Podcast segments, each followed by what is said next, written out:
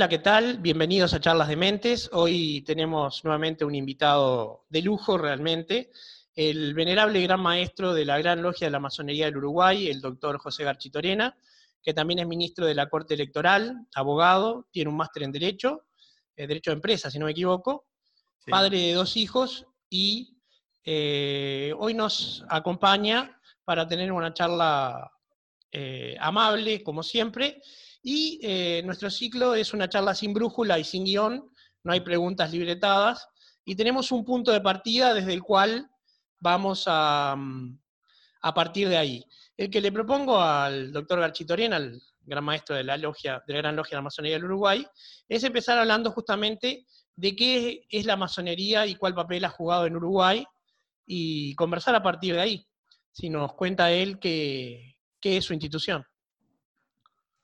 Bueno, un gusto, Bernardo. La verdad que este, siempre es un gusto hablar de este tema que tiene, mucha gente lo tiene por tabú, lo tiene por secreto, cuando en realidad es una institución que tal como la conocemos tiene una historia de más de 300 años, por lo menos. Eh, porque la masonería, tal como la conocemos, surge en Inglaterra a principios del siglo XVIII, eh, pero remonta sus antecedentes a, a, fines del siglo XVII, por lo menos, este, y aún más en cuanto a todo lo que son las, corrientes inspiradoras, ¿no? corrientes filosóficas, mistéricas o, o, de pensamiento de las que se nutrió la masonería moderna.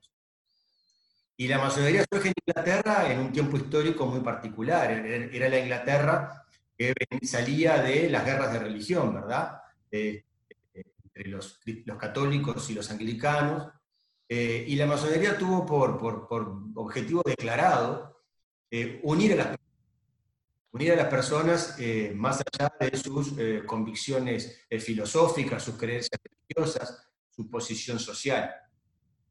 también surge como un ámbito donde las personas pudieran desarrollar sus, sus potencialidades humanas en un clima de libertad, libertad de pensamiento fundamentalmente, eh, por eso la apelación, por estos dos aspectos, esa apelación tan, tan masónica a la tolerancia.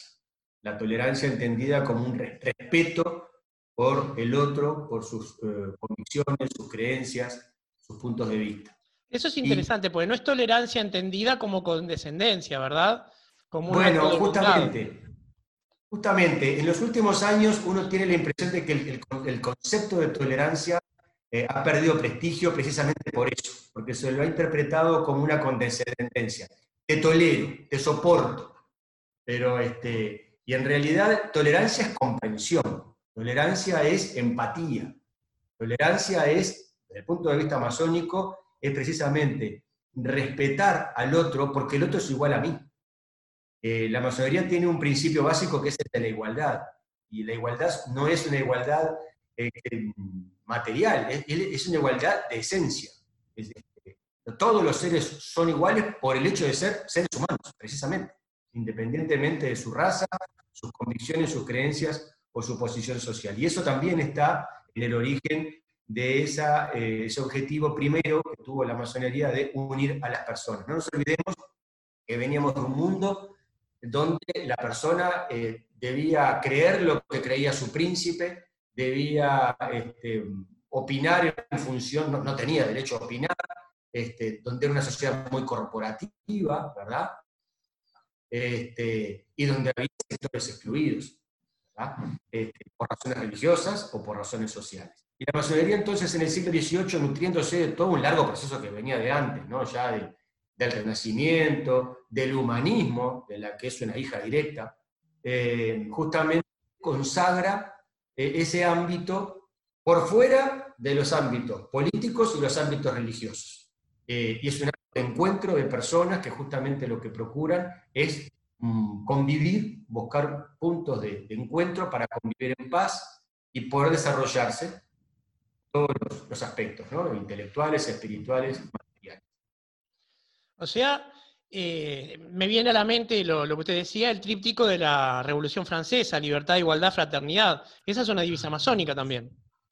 Bueno, de alguna manera la Revolución Francesa eh, condensa en el tríptico algo que estaba en la masonería y tal vez no estaba expresado de esa manera. Fue la Revolución Francesa la que lo eh, verbaliza, lo presenta de esa manera, lo, de esa manera lo que es el, espíritu masónico.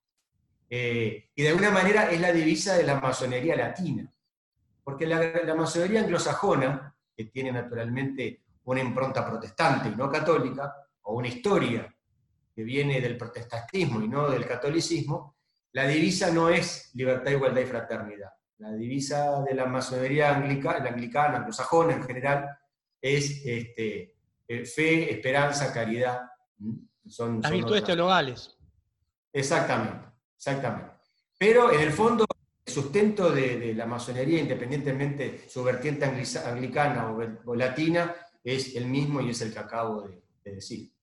Y en Uruguay, porque tú me preguntabas al principio cuál fue la influencia en Uruguay. En Uruguay la masonería estuvo presente, o los masones estuvieron presentes muy tempranamente, desde la época de la colonia ya llegaban a estas tierras, masones, iniciados en Europa, por supuesto.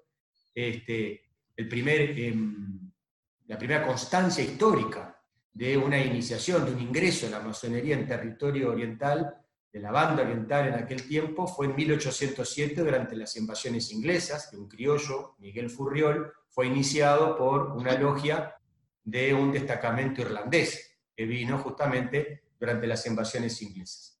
Em, Después surgen las eh, conocidas eh, logias eh, de la época de la independencia, ya durante la ocupación portuguesa primero y brasileña después. ¿Perdón? No, estuve haciendo alguna investigación y me encontré con que San Martín pertenecía a una logia lautarina, Lautaro. Le preguntaba si eran esas logias.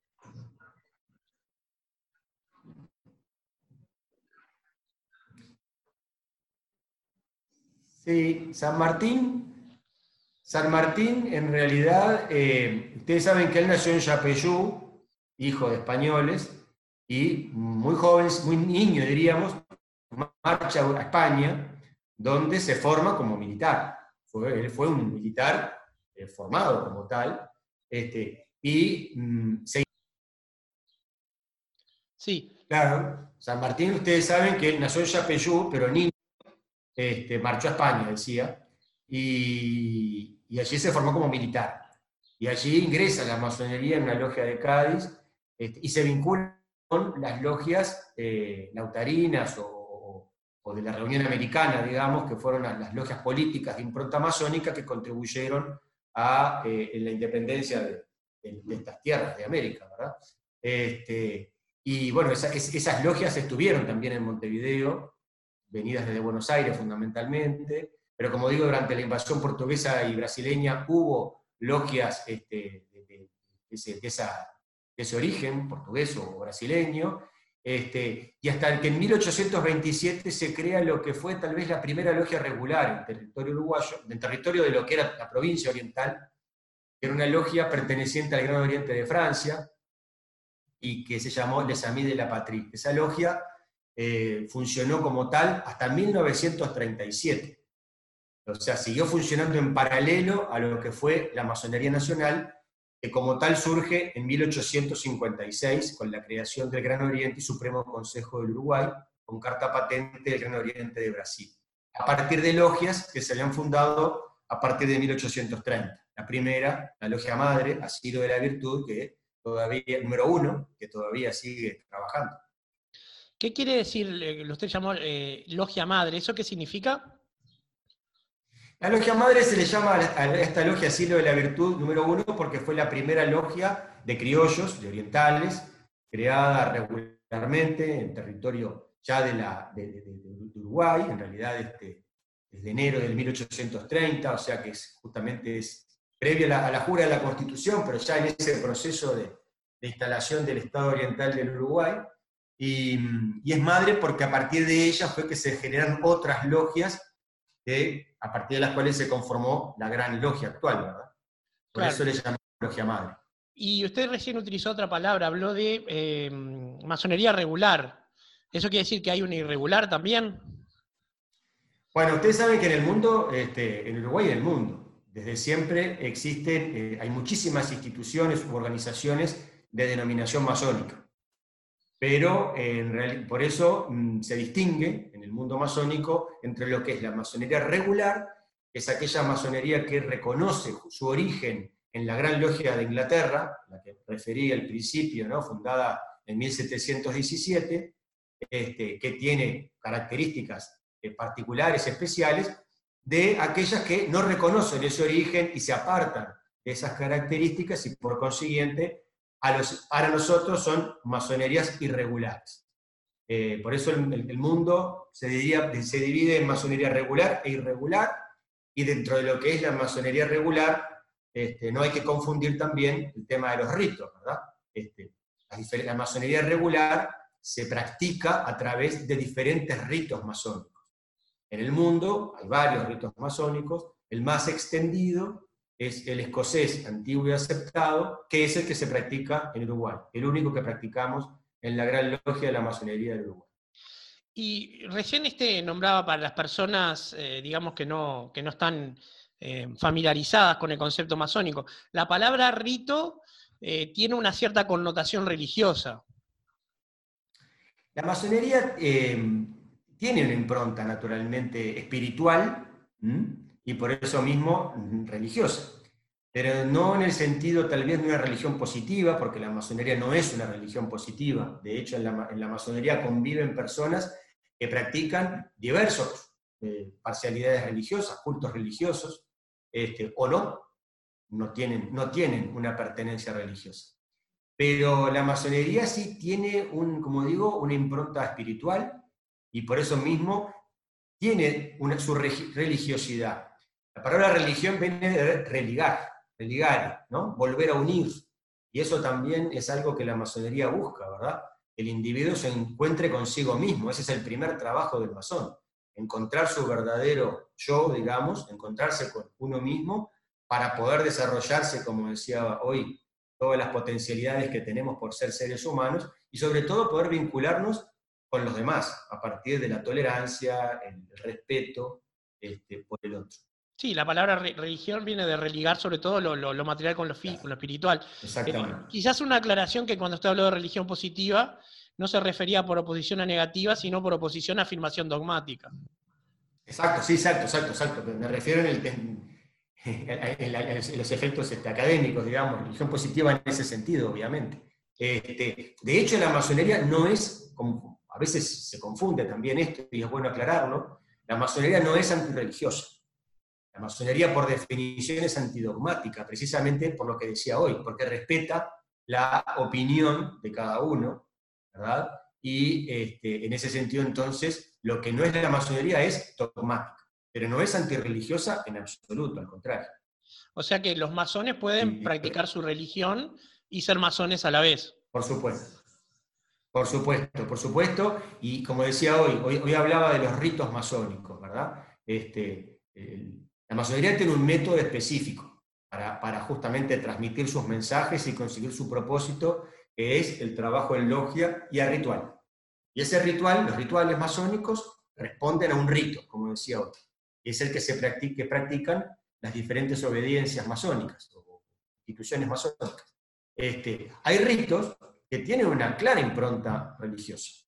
Hay invocaciones, hay referencias específicamente a Dios.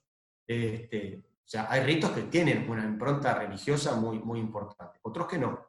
Este, pero por eso digo, en realidad la, masonería no es antirreligiosa, es antidogmática. Bien, y ya que habló de, Dios, dio, la, una, especie de implicación de que hay masonerías que no tienen esas invocaciones. Y me lleva a esa idea del imaginario popular de eh, esa figura del gran arquitecto. Eh, esa es una figura masónica, ¿verdad? Y fue la forma justamente que encontró la masonería, ese punto de unión, de contacto entre todos aquellos que tenían una creencia religiosa. Algunos le llamaban Dios, otros Yahvé, otros este, otras eh, denominaciones. En definitiva, eh, la masonería con el principio creador, que así se denomina, gran, gran arquitecto del universo, lo que pretende justamente es contemplar todas esas posibilidades. Y aún aquellos que no tienen un Dios Dios este, al estilo abrámico. Eh, abrámico, exactamente. Este, sino eh, que bueno, que entienden que ese principio creador puede ser la mente humana, este, una moral universal, un derecho natural, no sé. Cada uno le podrá dar la interpretación que, quiera. Lo que, lo que sí la masonería exige, la masonería regular, es la creencia justamente de algo superior, algo que esté por fuera de uno y que realmente sea una motivación de superación permanente. Yo no sé si Ortega y Gasset era masón, pero Ortega y Gasset, no me consta, en la rebelión de las masas, plantea como que el hombre, eh, eh, digamos, excelente, el que no es un hombre masa justamente, tiene que estar ligado a una instancia superior, que no puede eh, ir a su aire porque, porque, bueno, pues no hay crecimiento espiritual si uno va todo el tiempo satisfaciendo sus instintos. Es así, a mí no me consta que Ortega Gasset haya sido masón, pero claramente es un pensador, un filósofo que entronca claramente con el, pensamiento humanista masónico, este, y por eso mismo en masonería es uno de los autores de, estudio y de reflexión, a partir del cual se reflexiona, ¿verdad? Sí, y una consulta.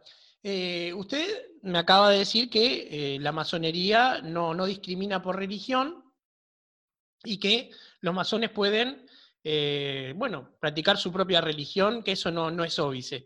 Pero hay religiones que sí tienen un problema con la masonería.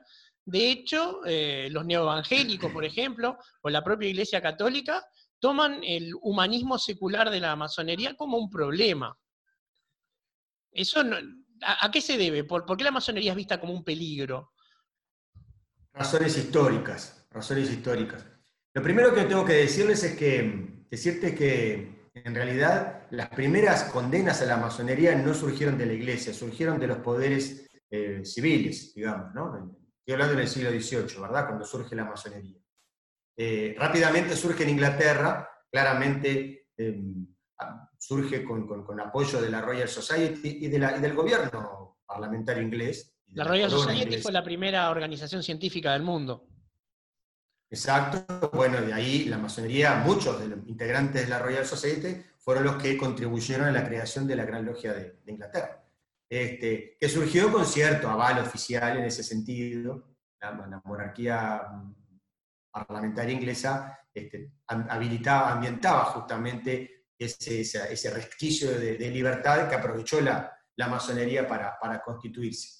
Este, pero rápidamente mm, pasa a Europa continental y allí naturalmente ingresa en los países de impronta católica, Francia, España, este, en, la, Alemania protestante, ¿no? la Alemania que no es la actual, ¿verdad? Eran los, los, reinos y principados alemanes de la época. Este, sí, previos a la República de Weimar. Eso fue mucho después, ¿no? Estoy hablando del siglo XVIII. Previo, sí, sí, sí, por eso. Cuando recién surge. Y, y ahí el problema fue que mm, fue la masonería, las logias masónicas fueron vistas como un desafío al poder real. Y por eso inmediatamente se le empieza a perseguir, a prohibir primero y a perseguir después, justamente porque era un ámbito que se escapaba al control de los gobiernos absolutistas de la época. Este, pero ya rápidamente también empieza a ser vista como un desafío al poder de la Iglesia Católica. Y ahí claramente hay una bifurcación en lo que es el desarrollo histórico de la masonería en los países protestantes de los países católicos. Países protestantes, de alguna manera, la masonería, eh, medida que el protestantismo no, no es una religión mucho más este, descentralizada, digamos, y más este, con, otra, con otra liturgia, bueno, y otra... Este, fue, fue, la masonería pudo convivir mejor, adaptarse mejor. En los países católicos la masonería fue claramente la Iglesia Católica la sintió como un desafío. Cuestionaba sus verdades absolutas, cuestionaba este, el orden social que sostenía la, Iglesia, y, este, y por eso mismo entonces, si se quiere, las masonerías en los países latinos entraron en una dinámica de confrontación con la Iglesia Católica que se desarrolló a lo largo de todo el siglo XIX y aún parte del XX. En Uruguay llegó hasta 1919 con la sanción de la Constitución de ese año que eh, separó la iglesia del Estado, ¿verdad?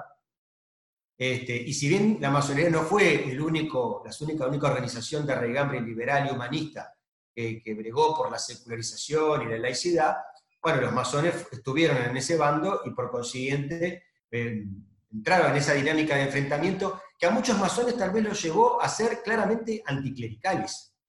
Cuando en realidad eh, no, es eso no es que estuviera en este en, el origen de la masonería, no está en, el universo este, de, la, masonería, sino que eso fue producto justamente del desarrollo histórico, ¿verdad? El enfrentamiento lleva a veces a la polarización, este, y eso llevó en definitiva a que muchos masones entendieran a la masonería como algo completamente distinto este, y separado de la, de la iglesia, de la iglesia católica, este, y eso tal vez explique este, e, e, e, esa, esa, esa, percepción que puede haber en la sociedad de, los masones como enfrentados a la masonería, a la, a la, iglesia.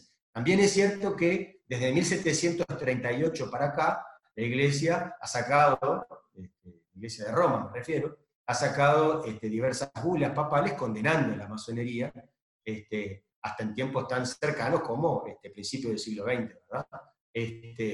Hoy por hoy diríamos que la Iglesia, luego del Vaticano II en particular, que, ha tenido un proceso de, renovación y de, ayornamiento muy importante, bueno, este, no hace una condena explícita de la, masonería, pero bueno, este, claramente en la medida que la masonería sigue siendo una institución antidogmática que justamente no, no acepta, porque entiende inconveniente, que los dogmas religiosos pauten la vida en sociedad, este, a veces se producen naturalmente discrepancias este, puntuales este, en, el marco de, los debates ciudadanos, ¿verdad? Pero, este, pero eso, ya te digo, es un tema que va de la mano de la historia de cada país. esos debates también son compartidos por las religiones entre sí.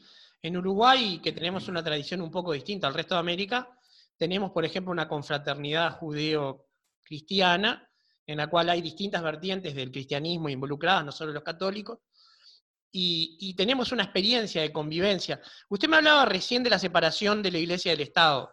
Eh, el Vox Populi dice que la masonería estuvo involucrada en eso. ¿Cómo fue el asunto ese? El proceso de secularización del Estado uruguayo mm, viene de mediados del siglo XIX este, y, y culminó, como digo, en la Constitución de 1918. Eh, se lo suele, mm, este, el primer episodio conocido es el entierro del masón Jacobsen, ¿no? danés, médico, muerto en San José, católico. En la protestante se convirtió al catolicismo para casarse en, Uruguay, fallece al poco tiempo y pide la, extrema unción este, de parte del cura párroco local, este, y le niega se la niega por su condición de masón, o se la niegan hasta tanto no jure de su condición de masón. Su negativa hace que muera sin esa, sin esa este, sacramento. Sacramento, y en definitiva, este, el problema es que después no permite eh, la iglesia local que fuera enterrado en el cementerio local, que estaba, como todos los cementerios de la época, bajo el control de la, iglesia. Este, ustedes saben que en esa época los, los cementerios eran este, administrado por la iglesia y permitían solamente el este, entierro de católicos. Los, que no eran católicos estaban enterrados en, este, el cementerio, tenía un nombre, no me acuerdo ahora en este momento. Y el cementerio judío lo funda el doctor Valle Ordoni justamente a petición de la comunidad. Eso fue, claro, fue después, justamente. Y este, pero en los cementerios había lugares, o en algunos lugares se enterraban los que no eran católicos, precisamente porque no se les permitía enterrar en los cementerios católicos. Y en ese momento el presidente de la República era el presidente Bernardo Berro, blanco, no masón, pero liberal, este, y él eh, lo que termina resolviendo fue la municipalización de los, de los cementerios a partir de este episodio. Y ahí empieza toda una dinámica de enfrentamiento con la Iglesia Católica, no de la masonería, de los sectores liberales de la sociedad uruguaya, entre los cuales estaban los masones, este, que lo que procuraban era la separación de la Iglesia del Estado y la secularización de la sociedad. Y es así que se empieza la, sanción de la ley del matrimonio civil obligatorio, el, registro civil, el registro civil. Sí, son dos cosas fundamentales en el sentido que eh, los registros civiles previos estaban en poder de la Iglesia. Si, uno quiere una partida de nacimiento de alguien nacido antes de 1885, tiene que ir a una iglesia, acá en Uruguay, hoy. Este, y bueno, y así podemos seguir, ¿verdad? En un proceso de creciente enfrentamiento donde los masones sí tuvieron un papel muy militante en ese proceso, en esa, en esa secularización de la sociedad, pero de la mano de personas que no eran masones, pero que sí compartían con ellos eh, ese espíritu liberal de la época y ese, ese, propósito de secularización y de laicidad, eh, de la enseñanza primero y del, Estado después, ¿verdad? Este, que es una reivindicación hasta hoy de la masonería nacional. Sí, eh, lo que me lleva a un debate político en este momento, que es, se está intentando establecer no una dualidad entre dogma y laicidad, sino entre laicidad y algo que ciertos políticos llaman laicismo, que sería como una especie de doctrina, eh, como que fetichiza la laicidad de cierta manera como exclusión de la fe. Este, y se está tratando de atacar ese laicismo desde ciertas tiendas, ¿no? Yo te voy a dar mi opinión personal al respecto. Yo creo que sí, efectivamente es así. Este, en Uruguay, en realidad, la consagración de la laicidad uruguaya es una característica ya de la idiosincrasia uruguaya, ¿verdad? Es algo que nos caracteriza a los uruguayos. Y la forma que tenemos de entender la laicidad de forma tan radical tal vez se conciba solamente en Francia, de la cual somos tributarios, este, y en México, que siendo un país sumamente religioso, sin embargo su Estado es profundamente laico. Este, luego hay variaciones. En lo personal yo creo que en los, últimos años se ha dado un fenómeno por el cual se ha pretendido reeditar la, discusión a propósito de la laicidad.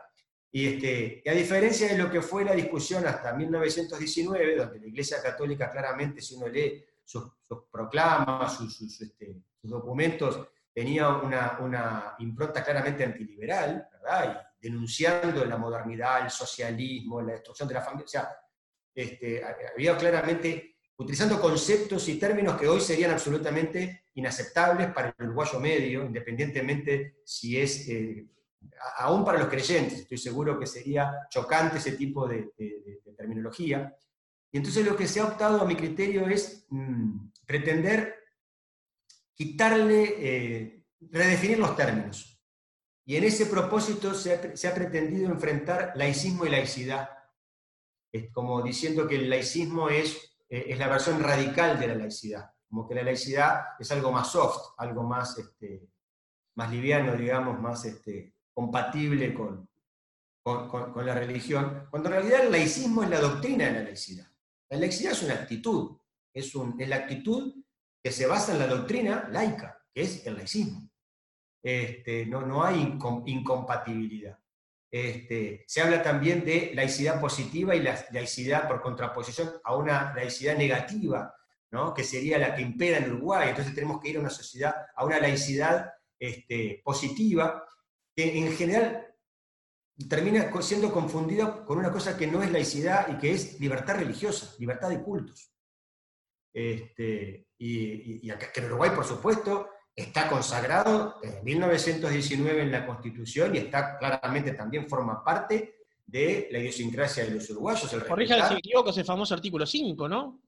Exactamente, exactamente, el artículo 5 de la Constitución. Este, allí está consagrada la libertad de cultos. Este, incluso está consagrado el apoyo que el Estado uruguayo les da a las religiones. Este, cosa muy criticada en su momento en la constituyente del 18 porque la Constitución no solamente le reconoció las propiedades a la Iglesia Católica, ¿eh? este, se, las, dejó en propiedad todos los, templos y todas las propiedades, sino que aparte exoneró de impuestos a las religiones. Y eso es un apoyo ¿eh? al desarrollo de las religiones en Uruguay. Considerando que se construyó recientemente una catedral de más de 10 millones de dólares, es un apoyo importante. Bueno, el tema es que, por supuesto, ahora se estarán beneficiando otras religiones. Y ahí yo no quiero entrar en discusión, pero me parece que en definitiva mucho de esta discusión de, contra la laicidad y demás, en realidad yo lo veo también como parte de un enfrentamiento que hay entre las iglesias en Uruguay. No un enfrentamiento. De alguna manera hay una competencia entre las iglesias misioneras en Uruguay por captar nuevos adeptos. Es una competencia de mercado, básicamente. la Iglesia Católica en particular este, hoy siente el enorme desafío de las, iglesias neopentecostales ¿eh? o neoevangélicas, este, y creo que es en parte en esa, en esa disputa que siente la necesidad de tener mayor visibilidad, mayor influencia, justamente para competir mejor, digamos, con, este, con estas otras religiones que, han llegado más reciente al país y, este, y que aparentemente, bueno, tienen, tienen, tienen sus adeptos, ¿verdad? Y tienen dinero. Bueno, en Brasil pusieron un presidente, no en Uruguay. Bueno, ese es bueno, y ese es un tema del que tenemos que estar, creo yo, muy atentos, ¿no? Este, precisamente, eh, la religión y el dinero, la religión y la política. Creo que son dos aspectos que Uruguay, por suerte, históricamente ha estado ajeno. Y digo históricamente porque en realidad la, influencia de la iglesia en el Estado uruguayo, aún en la colonia, era muy débil. Nuestra iglesia católica siempre fue una iglesia pobre, una iglesia más bien débil. Este, que no, no, tenía, no, no, es este, la iglesia católica mexicana o peruana, o, ¿verdad? Históricamente eran iglesias muy ricas. La Uruguay no tuvo esa. Y eso obviamente impactó en la composición del Estado, en la, legislación del Estado, este, y en definitiva en, los problemas sociales de esos países. Uruguay tuvo otro derrotero, este, y en el siglo XX en particular yo creo que especialmente se, separó claramente lo que es religión de política, ¿eh? Y por eso tenemos que estar muy atentos cuando hay religiones que eh, pretenden este, tener una expresión política y influir a partir de la política llevando sus dogmas a la sociedad. Sí, eh, el tema es que, digamos, eh, más allá de que la etimología de la palabra sea religar, las religiones suelen separar a los de adentro de los de afuera. Le digo como alguien que no practica ninguna religión, pero fue criado dentro de una. Este, y el, gran problema son las divisiones. el Estado y la democracia nos tendría, y sobre todo la República, nos tendría que unir y garantizar nuestras libertades. Y esa es una gran tensión importante, porque la libertad de culto y la libertad de expresión son dos banderas que el Estado uruguayo siempre tuvo, bueno, al menos en sus épocas democráticas, ¿no? E, e, ese es el gran desafío, mantener ese equilibrio entre la libertad de culto, la libertad de expresión la, laicidad del Estado, ¿verdad? Este, porque eso es lo que nos da justamente la laicidad del Estado, lo que nos está garantizando es la libertad de culto y la libertad de expresión y de opinión. Porque el, Estado, al no tener una religión oficial, al no sostener una ideología en particular, está permitiendo que todas se desarrollen y convivan. Y eso creo que es el gran objetivo de, que se consagró en el artículo quinto de la, de la Constitución Alfredo Vázquez Acevedo, masón, blanco, eh, presidente de la constituyente, fue el, el, que escribió de su puño y letra el artículo quinto, interpretando un poco lo que era el, acuerdo al que se podía arribar en la convención constituyente. Y creo que es muy sabia la disposición del artículo quinto porque permite precisamente eso, que todos los, los, cultos y aún aquellos que no tienen un culto puedan convivir en un espacio común este, y en un ambiente de libertad. Sí, eh, se me, venía a la, mente un, caso particular, o sea, nuestros eh, parlamentarios y, representantes del Poder Ejecutivo, usted como ministro de la Corte Electoral lo sabrá, prometen por la Constitución, pero hacen una promesa laica cuando, cuando asumen. En Argentina, por lo menos hasta Menem, había que jurar a fe de católico. y eso excluía a mucha gente de llegar a la presidencia. Exactamente, exactamente. Este, yo creo que eso es un bien a preservar del Uruguay y que explica buena parte de nuestra conformación social, del talante tolerante que tienen los uruguayos. Que es, este, yo creo, mm, aplaudido por, por, nuestros vecinos y por otros países del mundo, ¿verdad? Este, y, pero eso no, no es una, no, no, se, no, es, no, surgió por generación espontánea, eso se construyó. Y hubo mucha discusión, mucho debate, mucho enfrentamiento. Pero bueno, se llegó a ese acuerdo que de alguna manera lo que busca es garantizar la, opinión y las creencias de todos. Ese es el tema, y que nadie pueda eh, recostarse en el Estado para tener una preeminencia sobre los demás. Claro. Eh, que, es la única forma, me parece a mí, de garantizar ese artículo quinto, porque eh, usted habló recién de separar religión y dinero de religión y Estado, pero yo pienso en las religiones más pobres, no tendrían forma de acceder en pie de igualdad a un proselitismo obviemos los ejemplos este, más comunes, ¿no? Pensemos en el Islam. En Uruguay habría una preeminencia de Islam suní y el Islam chií se vería perjudicado eh, simplemente por razones económicas. Lo mismo que podría ser eh, que las iglesias neoevangélicas con su eficiente práctica de mercadotecnia avasallarían a todas las demás. Este. La, religión católica surgió este, en un pesebre, ¿verdad? este, durante 300 años fue perseguida por el Imperio Romano este, y, no tuvo ningún tipo de, apoyo estatal y sin embargo se desarrolló por la fuerza de su credo. Este, otras religiones como la judía eh, han sobrevivido más de 5.700 años en las peores, eh, contra las peores adversidades y sin embargo este, sigue existiendo. Con esto lo que quiero decir es que en realidad la, religión, como toda fuerza ideológica o, espiritual, este, va mucho más allá del apoyo que pueda tener la, económico y material, y, este, capaz que le da hasta, un sostén mucho más este, permanente y más profundo. En cualquier caso, lo que sostengo es que el Estado no debe prestarse para apuntalar una religión, como tampoco debe hacerlo con una ideología. Por eso también el artículo 58 de la Constitución, que a veces se suele olvidar, alude a este, aspecto. Y justamente el principal ámbito de, desarrollo de, ese precepto es la educación y la administración pública, donde no se pueden desarrollar tareas partidarias actividades partidarias y proselitistas partidarias, justamente para preservar y respetar las opiniones de todos en el medio político hay un especial celo, ¿no? Sobre todo cuando alguien pisa esa línea del lado que a, un determinado representante no le gusta, siempre es denunciado. Cuando ya sea para, por la izquierda o por la derecha, por el autoritarismo, por la libertad, este, siempre que alguien pisa esa línea de eh, utilizar la religión en la educación o la ideología, el tema de la agenda de derechos se ha prestado mucho para este mismo debate, ¿verdad? Este, siempre se salta, como que hay una idea de que no todo el mundo estará muy de acuerdo con esta forma de laicidad, pero la protegen con su práctica, o sea, cuando, cuando tiene que defenderla del otro lado. Que es el juego de la democracia, ¿verdad? Que todos tengan su voz. Es el juego de la democracia.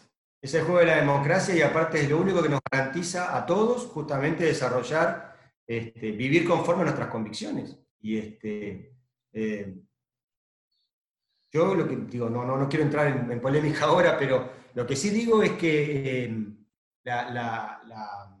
el Estado no debe, no debe ser sustento de religión o ideología alguna, tiene que ser un ámbito laico, precisamente, plural, que permita este, que todos se sientan representados y que sobre todo todos puedan em, desarrollar y, vivir de acuerdo a sus convicciones y creencias. Bien, este, le, propongo cambiar un poco el tema.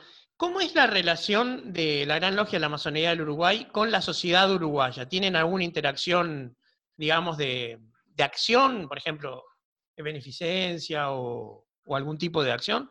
Sé que hay unos concursos de literatura. Vi que hubo un concurso de ensayos hace poco. Sí, nosotros, este, la masonería como institución tiene naturalmente fines institucionales este, pero se expresa fundamentalmente a través de sus integrantes, los masones, que son personas que por su propia em, formación, por su propia eh, carácter, son personas generalmente de acción. El masón es una persona que está llamado justamente a, accionar en la sociedad este, y es a través de allí que se, expresan los principios y valores de la orden, en ese trabajo individual. Desde el punto de vista institucional, nosotros este, efectivamente tenemos y algunas, realizamos algunas actividades, básicamente en los últimos años, este, como tú decías, estamos este, convocando un certamen de ensayos anual eh, sobre personas o temas mm, a partir de los cuales se puede acceder, em, ingresar, digamos, a lo que es la, los principios y valores masónicos y los ideales masónicos. Eh, este año fue sobre el tema de la educación, este, generalmente el 20 de septiembre celebramos el Día de la Libertad de, Pensamiento y entregamos un premio en ese sentido. Este, y, bueno, sí, efectivamente también, digo, ya sea institucionalmente o a través de las logias integrantes o de los masones, como digo, se realiza también mucha tarea este, de, beneficencia, de, apoyo a la sociedad, basada justamente en el principio de solidaridad que también la, la masonería promueve, ¿verdad?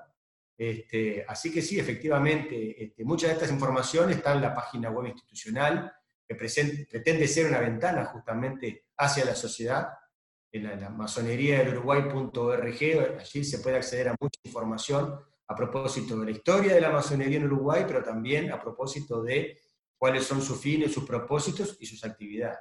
Eso va en contra del prejuicio de que la masonería es algo secreto. Es lo primero que surge. Sí, la claro, es, un prejuicio, tú lo dijiste. Yo creo que, a ver, en realidad la masonería en algún tiempo tuvo que ser secreta porque, como dije, fue perseguida. Eh, los masones eran perseguidos y pagaban con su vida su pertenencia a la masonería. Y no solo por la Inquisición, también por los regímenes autoritarios. En la España franquista existía el delito de masonería, por el cual muchos españoles masones fueron presos o aún muertos por su pertenencia a la, orden masónica. Eso naturalmente llevó a que en muchos lugares y en muchas épocas la masonería fuera realmente secreta. Luego eh, pasó a ser discreta, si se quiere, porque en definitiva, como digo, la masonería tiene, su trabajo lo hace fundamentalmente en cada uno de sus integrantes, ese es su principal objetivo, no tanto participar en el debate público.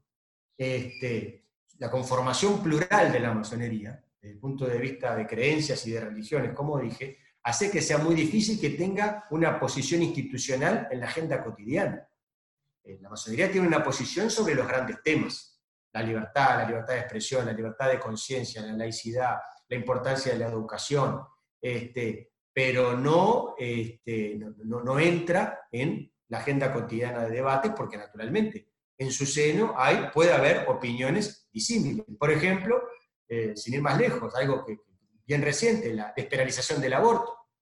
Seguramente había masones a favor de la despenalización y masones en contra de la despenalización. ¿Qué hizo la masonería uruguaya? Informó a todos sus integrantes, eh, escuchó las opiniones de las dos, opiniones este, y pretendió que cada uno de sus integrantes tomara una decisión informada a propósito de este tema es lo que en definitiva se espera para la sociedad. Este, pero por eso digo, eh, la masonería lo que tiene son actividades que, las que promueven estos principios generales de convivencia democrática, de libertad, de respeto, de tolerancia, y que procuran también dar a conocer cuáles son sus este, objetivos institucionales, como digo, este, los tiene también, ¿verdad? Sí, recién utilizó un concepto que me resulta a mí personalmente, yo tengo formación en filosofía aparte de química, que es la decisión informada. Eh, yo hace poco leí un decreto del Ministerio de Salud Pública que regulaba eh, la investigación en humanos, ¿verdad? Que se hace con voluntarios, y ese decreto taxativamente obligaba al consentimiento informado. O sea, que nadie pudiera ser engañado en su buena fe cuando le van a dar una droga de prueba, ¿no? Claro. Este, eso, a ver, la masonería esto entronca con este, justamente ese respeto que tiene, esa centralidad que tiene en el ser humano.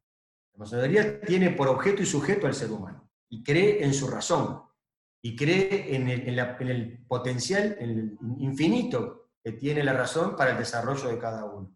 Y bueno, y eso justamente, este, a partir de esa creencia, de esa convicción, es que creemos que bueno, el ser humano no solamente tiene derecho, tiene el deber de informarse y de opinar y de actuar este, fundadamente sobre, sobre todos los temas, ¿verdad? Eso hace la responsabilidad individual para, para con uno y para con la sociedad. Recién este, usted comentó que, bueno, que seguramente eh, había masones eh, a favor del aborto y en contra del aborto. Estoy dando por supuesto que hay masones también de todos los partidos. Obviamente, obviamente. Por eso decía hoy, la masonería es plural desde el punto de vista filosófico, ideológico, religioso, este, en Uruguay y en el mundo la masonería es este, plural. Y si no lo es, realmente está fallando a uno de sus, sus objetivos, pero como, que como dije, es precisamente juntar a las personas, unirlas independientemente o por encima de sus convicciones o creencias. Este, y ese es un papel que la masonería uruguaya ha desarrollado a lo largo de toda su historia. Nuestros caudillos, independientemente de qué bando estaban, si pertenecían a la orden, bueno, la, paz, hace bien poquito, del 8 de octubre de 1851, eh, con el que terminó la Guerra Grande, este, la, una paz sin vencidos ni vencedores, ¿verdad? Así dice, decía la paz del 51, este, que es, un concepto muy masónico. De alguna manera lo que se buscaba era, bueno, muy bien, dejemos de lado quién tiene razón, busquemos la forma de convivir, este, de encontrar puntos de encuentro. Este, por eso la, masonería insiste en el concepto de tolerancia. Hoy, como decíamos, hoy están de moda otros conceptos, ¿no? El multiculturalismo, o la diversidad cultural. Y el relativismo cultural. Que es muy loable, es muy loable, pero tiene un, problema de base y es que, este, lejos de buscar los puntos en común, lo que hace es ratificar las diferencias. Este, y, o sea, busca la convivencia a partir de las diferencias. La tolerancia busca la convivencia a partir de los puntos en común. Y eso, en definitiva, lo que, es lo que hace que la mayoría reivindique este, el concepto de tolerancia. Porque si no tenemos puntos en común, no buscamos puntos de convergencia, es muy difícil convivir. Lo que vamos a lograr es una convivencia en paralelo, tribus que, se, que, que, están en un mismo sitio, en un mismo lugar, viviendo en paralelo. Y eso, es lo que, eso no genera integración, integración social. Esa es una realidad que se está dando en las redes sociales. las redes sociales expresan muy cabalmente este fenómeno y es un tema también de preocupación de la masonería. El año pasado, precisamente, el certamen de ensayos desde el año 2019 fue sobre las redes sociales. Este, los trabajos premiados en los, este, certámenes de ensayos terminan siendo publicados en un libro, lo, publica la, editorial Random House, y son de venta pública, están en las librerías, y, este, y justamente el del año pasado fue en las redes sociales. Y cómo las redes sociales, que son una, una herramienta formidable para la vinculación de las personas, para la expresión libre de las personas, bueno, a veces mal utilizadas terminan siendo un factor de, discordia, un factor de desunión, y eso es un problema. Sí, se habla de la burbuja de cristal, ¿verdad? Que uno termina rodeándose de personas con las que comparte, llamémosle prejuicios o formas de ver, y, aislándose de la posibilidad de compartir con los que piensan distinto. Uno lo ve diariamente en tema de Nacional y Peñarol, eso, vamos a algo por lo que nadie debería dar la vida, ¿no? que es el fútbol. Uno lo ve en, ese tipo de discusiones que han tomado un cariz que en la década, yo no digo el 70, pero en la década del 90 no tenían todavía. Hoy, hoy en día... Las redes sociales capaz que han, este, han magnificado un fenómeno que siempre estuvo, ¿verdad? Y que es esa lucha permanente que tiene el individuo entre vivir en función de su razón ¿eh? este, y, sus, y sus sentimientos o de sus pasiones y sus prejuicios. Este, hoy, en, estos tiempos posmodernos, como se denomina, hay, si se quiere, un cierto desmerecimiento de la razón y hay una, un entronizamiento de este, los sentimientos, lo que siento, es lo que me nace, es lo que siento, es lo que... Este, que tiene a mi criterio también algo de exculpatorio, ¿verdad? Yo no soy responsable de lo que siento, yo no soy responsable de lo que me nace. Este, entonces, si lo que digo y lo que hago responde justamente a eso que no controlo, porque está en mi inconsciente, no soy responsable. Y eso es un problema. Eso es muy antimoderno, porque justamente la modernidad lo que nos trajo fue el concepto de responsabilidad individual, el concepto de que cada uno es responsable de lo que hace y lo que dice. Este, y, bueno, eso es un fenómeno que las redes, de alguna manera, este, están no solamente exponiendo, sino magnificando, porque capaz que este fenómeno quedaba reducido a la rueda del boliche o a la discusión familiar el domingo o en el club. Pero ahora lo vemos en las redes sociales todo, todo el día y todos los días. Sí, eh, yo tengo una particular preocupación por ese tema. Eh, se están tirando estatuas de personas, Winston Churchill, Cristóbal Colón, el propio Walt Whitman, simplemente porque se, se, los está releyendo a la luz de esas emociones que son anacrónicas. Eso es completamente, completamente antihistórico. Digo, juzgar a un. lo, peor que puede hacer una persona, y lo que no hacen los historiadores, es juzgar a las personas con los parámetros de hoy. Los hechos históricos hay que entenderlos y juzgarlos en su tiempo. Este, y desconocer la obra de tantas, de tantas de estas personas, ¿verdad? Lo que nos dejaron. Somos tributarios de la suma de esas cosas por el hecho de que tenemos abajo, la, estatua de Cristóbal Colón, no vamos a cambiar la historia y el hecho de que nosotros no nacimos, no somos autóctonos de América, vinimos de los barcos. Y vinimos porque en algún momento llegaron los españoles con Colón. Y no quiero entrar en la discusión de quién es autóctono dónde, porque en definitiva, si uno sigue yendo para atrás en la historia, en realidad la historia de la humanidad es la historia de la movilidad de los pueblos, ocupando espacios y desplazando pueblos. O sea que en definitiva digo... Pero es que eso sin duda, o sea, no, no hay ningún pueblo que sea originario del... hay creo que muy pocos pueblos, entre ellos el pueblo armenio, que puede documentar 4.000 años de... Eh, no, no. no. Por supuesto que hay pueblos que pueden documentar 4.000, 5.000 y 6.000 años que, están en ese lugar y allí permanecen, allí están y por consiguiente pueden exhibir mejores derechos que otros. Lo que quiero decir es que en realidad cuando hablamos de los charrúas, charrúas acá en Uruguay, eran un pueblo nómada que, que nomadeaba por la banda oriental, Entre Ríos, Las Misiones, eh, Río Grande do Sul, buscando alimento, alimento y agua, eso es lo que buscaban. Este, entonces digo, en realidad los españoles vinieron a echar los charrúas, no, capaz que fueron otros pueblos. Y los, los, propios guaraníes, que son los que nos dejaron las palabras. Y los guaraníes, y antes están los, los de indios, esos que están ahí en Rocha, que eran pueblos pre-guaraníticos, este, que fueron desplazados en su momento. Y también siempre sucede, las culturas más, más, este, más desarrolladas terminan absorbiendo las culturas menos desarrolladas. La historia de la humanidad es la reducción de las culturas. Hoy cuando se habla de globalización, la globalización en realidad es un fenómeno que hay, hoy ha explotado, ¿verdad? Pero en realidad si nos ponemos a pensar, globalización es un proceso que se viene dando a lo largo de la historia desde siempre. Desde siempre, este, seguramente de hace 5.000 años, había muchísimas más culturas que hoy. Pequeñas culturas, capaz que de 15 o 20 personas, que eran un grupo que tenía sus particularidades, su identidad, sus prácticas, pero bueno, un día se fue juntando con otro y con otro y con otro y fueron generando estructuras culturales más complejas y, distintas. Este, pero ese es el proceso de la, humanidad. Entonces, este, hoy pretender eh, tirar imágenes o cuestionar personalidades o denostar culturas este, con los parámetros de hoy, hay mucho de, ignorancia, mucho de ignorancia y mucho de prejuicio. Sí, es un poco lo, lo que decía usted de la preponderancia de el, yo siento frente al yo pienso.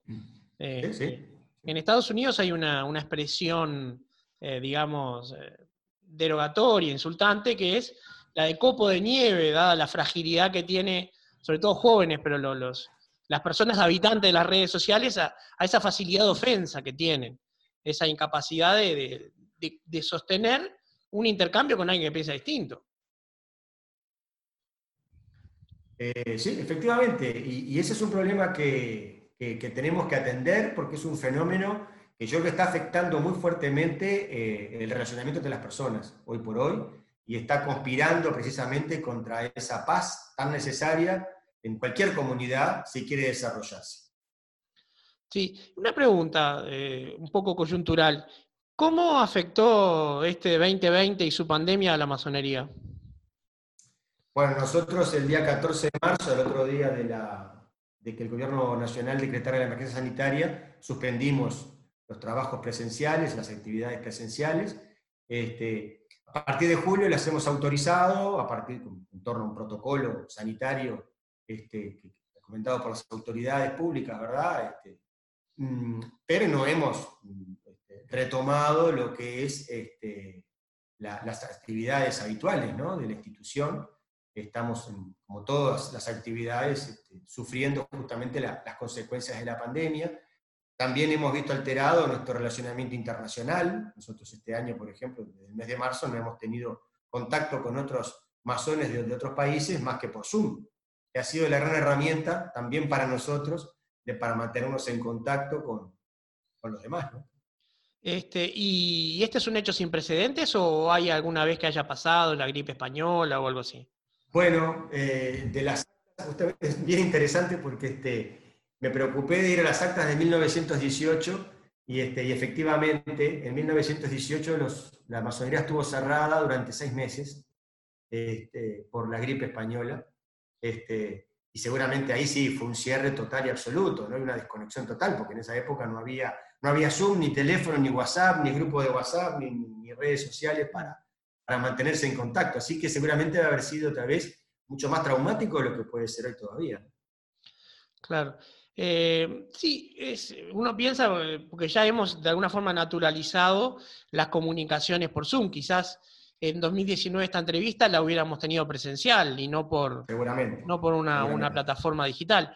Y, hablando de eso en particular, uno si entra a navegar en Internet encuentra muchísimo material de masonería, ve rituales enteros, ve cosas. ¿Cómo eh, se sostiene esa discreción de la que me habla usted cuando hay tanto material al que uno accede libremente? Este, la masonería es una vivencia. Este, yo te voy a contar esta. Mi, abuelo fue masón. Y cuando yo era niño, en su biblioteca había unos libros. Este, y, me acuerdo que un día, bueno, adolescente, los, le pregunté a propósito de esos libros. Y me dijo: si querés agarrarlos y léelos, no vas a entender nada. Pero. Y después, cuando ingresé a la masonería, un día me dijo: este, te recomiendo que los vayas agarrando en función del grado que tengas. Nunca agarras un libro de un grado que no tengas porque no lo vas a entender. La masonería es una vivencia, pero esto lo que quiero decir es que podemos acceder a mucho documento, información, este, pero realmente la idea de lo que es la masonería la tiene aquel que la, vive. Y seguramente mi vivencia de la masonería va a ser distinta a la de otros, porque en definitiva, como vivencia es algo personal, es intransferible. Este, así que en definitiva, eh, bueno, eso, eso está allí porque, bueno, por, por, hoy es muy difícil realmente mantener algo en secreto. Este, y tampoco hay necesidad de hacerlo, la mayoría no tiene necesidad de ocultar absolutamente nada, porque en definitiva, como dicen nuestros rituales, solo se revela aquel que está preparado y apto y deseoso de conocerlo. ¿No has acordado una frase de Talmud que dice que cuando el, el discípulo está pronto aparece el maestro? Seguramente, es así, es así, no tengas duda. Y seguramente tiene inspiración, no te olvides que la masonería también es, tiene una impronta muy, este, de tradición judía, ¿verdad? del Antiguo Testamento. Así que en ese sentido posiblemente se haya tomado de allí. Eh, bueno, sí, no, no, no, no sabría decirle, pero eh, es, es, como un gran desafío mantener este, una institución. ¿Son muchos masones en Uruguay? Sí, sí, varios miles. Este, hemos tenemos un desarrollo, estamos en toda la República, en todos los departamentos, en algunos departamentos, en más de, en todas las capitales departamentales, pero además en algunas otras ciudades, en algunos departamentos. Este, hay una, sí, sí, una muy buena presencia que se ha ido consolidando. En vano, la mayoría tiene 164 años de vida institucional. Y, y es una cosa importante, tenemos personería jurídica desde 1882 o sea que en realidad somos una institución reconocida por el Estado, registrada, diríamos. Este, hace Iba a decir, eso implica que los estatutos tienen que estar en el ministerio. Obviamente, y tenemos cuentas bancarias y tenemos exoneraciones impositivas que tramitamos por los, locales donde trabajamos. Este, o sea, a ver, somos una institución, una asociación civil desde el punto de vista institucional y una orden iniciática desde el punto de vista masónico. Claro, y pensaba, ¿no? Eh, volviendo al tema de, lo, no presencial, coordinar miles de personas y sedes en 19 departamentos, ¿tiene una estructura federal o una estructura central? No, la masonería es una orden, es una orden eh, iniciática, así se llama. Y como orden es una, institución vertical, centralizada, en cuyo vértice está el gran maestro. Este, y, y, después tiene autoridades, pero fundamentalmente lo que tiene son logias las logias, y, este, y es una, una, estructura piramidal, vertical, este, que lo que nos demanda a quienes estamos al frente de la institución es, en épocas normales, estar permanentemente recorriendo el país, efectivamente, porque naturalmente este, las visitas a las logias implican trasladarse y, bueno, estar en contacto con ellas. Lo cual me lleva a pensar algo por analogía con, con ciertos activismos, que si uno está casado y su pareja no es un apoyo, puede complicarse bastante, ¿no? Sin duda, sin duda. Una de las cosas que se le dice a la persona que va a ingresar a la masonería es si tiene el apoyo de su familia. Eh, primero, porque puede ser objeto de, prejuicios, como decíamos hoy, ¿verdad? Este, aunque cada uno maneja su pertenencia, revelar o no su pertenencia de acuerdo a sus circunstancias, ¿verdad? Pero eso es un elemento a tener en cuenta. Y el otro es ese, efectivamente. Cada uno, por otra parte, le dedica a la masonería el tiempo que puede y que quiere. Este, pero bueno, puede llegar, sí, efectivamente, a eh, ocupar una parte importante de la vida de uno y en definitiva entonces la, familia tiene que, por lo menos estar enterada y, e involucrada. Claro. Bueno, este, no quiero abusar de su tiempo, doctor Architorena, este venerable gran maestro de la Gran Logia de la Masonería del Uruguay. Usted me dirá si lo dije bien. Eh, le agradezco mucho por su, por su presencia y por su amabilidad. Y bueno, quizás lo esté convocando para otra de estas charlas de mentes. ¿Quiere decir algo para cerrar? Agradecerte la oportunidad de, hablar de estas cosas, este, porque realmente eh, me parece que la masonería no tiene nada que ocultar, es una institución orgullosa de su historia y sobre todo orgullosa de su propósito, y en lo personal lo estoy, y por consiguiente entonces este, celebro este tipo de invitaciones porque bueno, nos permiten hablar de, de estas cosas, ¿verdad? Y, explicar que la masonería y los masones en particular somos personas que vivimos en sociedad, que estamos preocupados por la sociedad en que vivimos y que queremos aportar positivamente para el desarrollo de esa comunidad. Bien, ojalá Uruguay se pueda seguir beneficiando de las actividades que nos integran, todas. Exactamente. Hasta pronto, doctor Architorena. Muchísimas gracias. Random.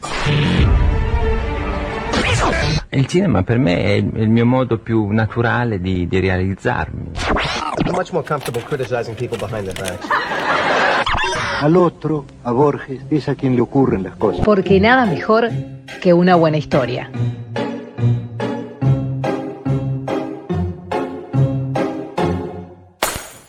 Historias random por Bernardo Borkenstein.